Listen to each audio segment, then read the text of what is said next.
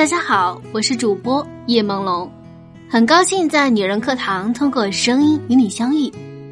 我正在和我们的百万闺蜜团致力于帮助千万女性幸福成长。亲爱的们，如果说你也愿意的话，欢迎关注我们的公众号“女人课堂”。今天要和您分享的这篇文章来自作者陈宇。文章的题目是。我结婚五年，没去婆家过年。好的婚姻要学会做减法，一起来聆听吧。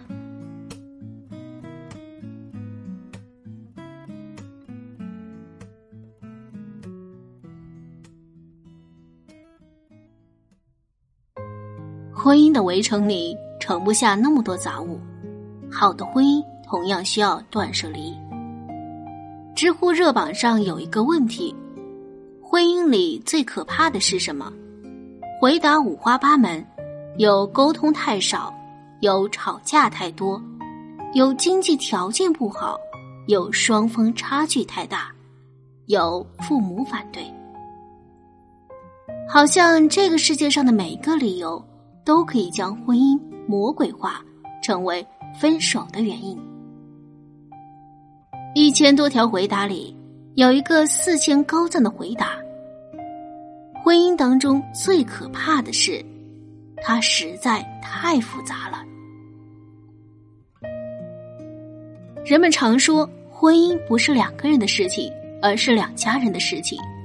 婚姻中涉及了太多的人和交际圈子，父母、兄弟姐妹、亲戚、朋友。每一个人都有不同的立场、观点和建议，而且往往不尽相同。你再怎么努力，也很难迎合、满足所有人的想法和期望。另一方面，婚姻中掺杂了太多的人性。三毛说过：“爱情如果不能落实到柴米油盐、吃饭睡觉这些琐事上，是不能长久的。”只谈风花雪月的爱情是飘在云端的，可婚姻却要落在实处。夫妻双方的每一处瑕疵和弱点，都可能成为伤害婚姻的利刃。不管听过多少经验之谈，做了多少心理准备，当婚姻生活的柴米油盐真的落到自己的身上，复杂与困难还是会弄得人措手不及。所以，最好的婚姻是学会做减法，和父母相处做减法。Papi 酱特立独行的婚恋观曾上过热搜。她在节目中自曝婚姻模式：和丈夫老胡结婚五年，过年一直都是各回各家，从谈恋爱到结婚，两家的家长也没安排过正式见面。不少网友表示，这就是梦想的婚姻状态，能避免很多家庭矛盾，简单而舒服。很多人结婚之后，时常处理不好二人世界和父母的关系，遇到小家庭的问题，却为了孝顺父母或者息事宁人，站在另一半的对立面。有妻子的回答令人唏嘘。平时和公婆有了摩擦，老公总是让我忍让，别和老人一般见识，但总是这样和稀泥，对错不分，家庭事务都没有发言权，让我觉得自己是这个家的外人。在这一点上，袁弘的做法就很值得借鉴。在一档综艺节目中，张歆艺有点委屈、郁闷的和袁弘聊起，因为照顾小孩，自己的工作都没了。后来和丈夫婆婆一起吃饭时，她提出想在孩子六到八个月之间开始断奶。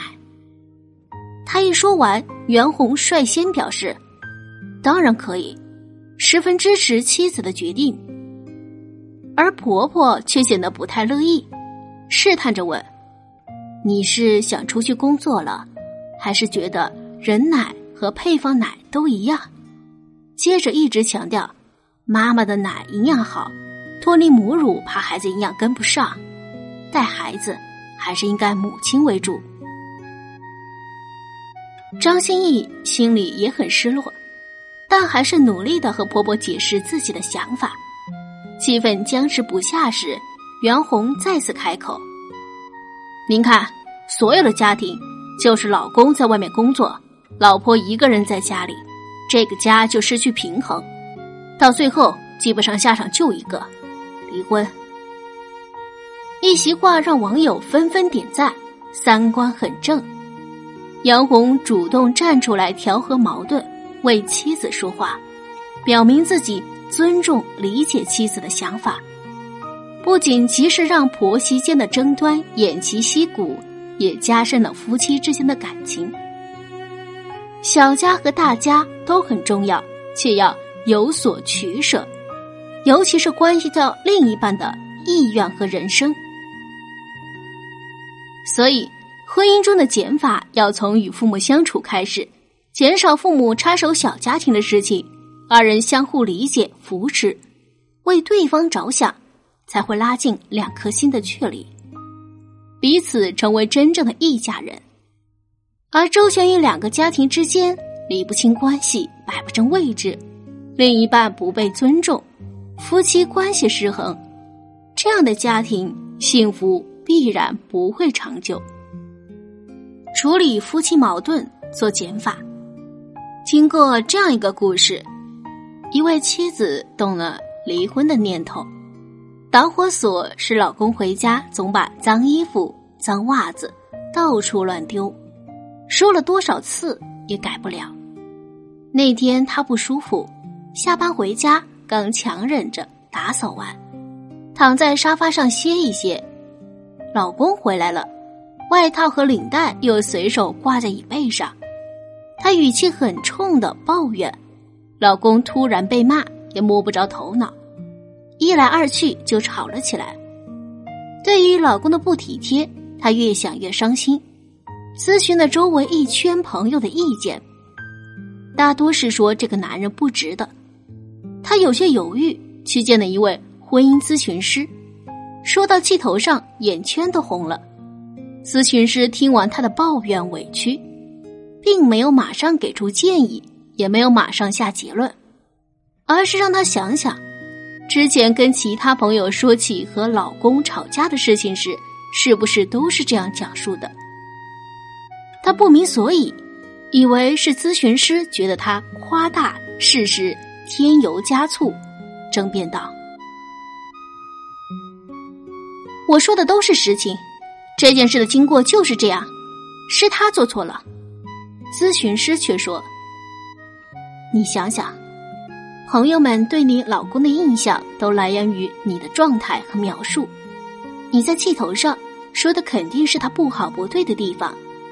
朋友们和你更亲近，见你难过，自然又心疼又气愤，自然会对你的老公没有什么好印象，觉得这个人不值得你继续托付终生。可是人都有两面，你的评价或许正确。却未必全面。你对自己的丈夫了解一定更多，当初选择他应该是有闪光点吸引了你。如果这些优点还在，不妨等两个人冷静下来再沟通，再做决定。对于处理夫妻之间的矛盾问题，也需要做减法，多内向交流，而不是外向交流，减少不必要的外人介入两个人的争吵。对亲人朋友说另一半的不好，一是他们也难以客观全面的评价建议，二是分不清亲疏远近，反而容易让外人看笑话。小人的风言风语寒了枕边人的心。两个人一起生活，从习惯、性格到待人处事，少不了磨合。但是婚姻中另一半真正值不值得？只有围城内的人知道。与其急着向外求助，不如先试着说出自己的感受，让自己的付出和心意被对方感知。多尝试沟通调整，互相尊重体谅，婚姻才能长久。给亲密关系做减法，距离产生美，亲密关系也是如此。婚姻中既要保持亲密，又要有各自独立的空间。米歇尔在自传《成为》里提到，丈夫奥巴马自己爱上的男人会把东西堆成一堆，从来不觉得有叠衣服的必要。他一向习惯整洁有序。会给所有的文件夹贴标签和按字母排序，而丈夫需要一个洞，在一个封闭而拥挤的小空间，可以同时看六七本书，把报纸扔得遍地都是。虽然对米歇尔而言，那个洞是令人讨厌、杂乱无序的烂摊子，但对于丈夫来说，却是能让思路变清晰、专注读书写作的圣地。于是，她总会为丈夫保留一个独属的空房间，任他折腾。而丈夫也默契的不把洞内的世界带到二人共处的空间。他戏称道：“这是一个控制狂在生活中学到的一点。世界上还有其他的生活方式。或许婚姻中最需要的便是尊重彼此，身为个体的自我。”而不是时刻要求对方做一个好妻子、好丈夫。有的人恐婚，就是怕受到太多束缚，丧失原来的自己。所以，不要试图让另一半为了你改变自己全部的人生。一起做事、分享生活的美好，当然也很重要。但凡事都讲究适度二字。有人在结婚后喜欢事无巨细都和另一半分享，以为自己喜欢的。对方也一定喜欢。其实不必让双方的生活过度重合。如果兴趣爱好不同，一次两次或许新鲜，也愿意耐心相陪。可长此以往，难免一方觉得麻烦心累，一方觉得我把快乐美好分享介绍给你，你还不乐意，嫌隙渐生。到头来，自以为的付出变成了一厢情愿的快乐，却感动不了另一半，两个人都烦累，何苦呢？